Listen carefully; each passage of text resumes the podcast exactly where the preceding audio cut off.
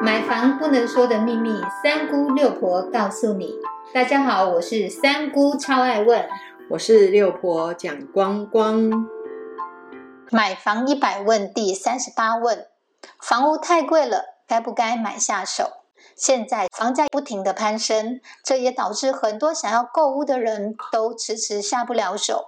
赶快来听一听六婆的建议哦。六婆呢，从事房地产这个行业呢，已经三十几年了。听到说太贵了，买不下手，这个问题其实六婆已经听了三十几年。你去菜市场买菜的时候，台风天过后贵，你还是要买，你一定会挑你买得起的菜来买。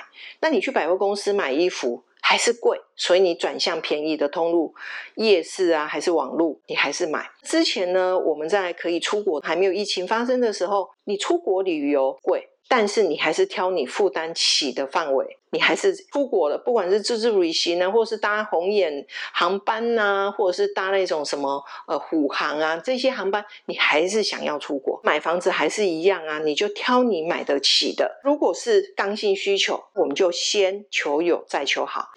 如果你今天已经都知道房子都太贵了，当然是越来越贵啊。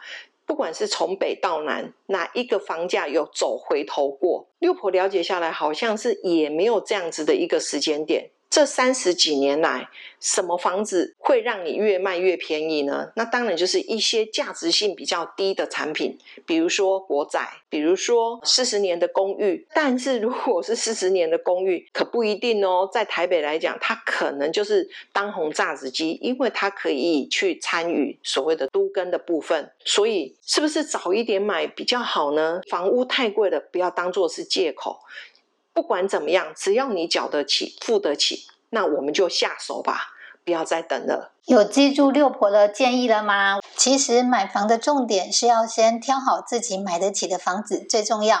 如果你现在有刚性买房的需求，可以先求有再求好。我们谢谢六婆哦，谢谢您的收听。如果你对收听的内容有不了解的地方，欢迎在下面留言，六婆讲光光将会为您解答哦。我们下回见，拜拜，拜拜。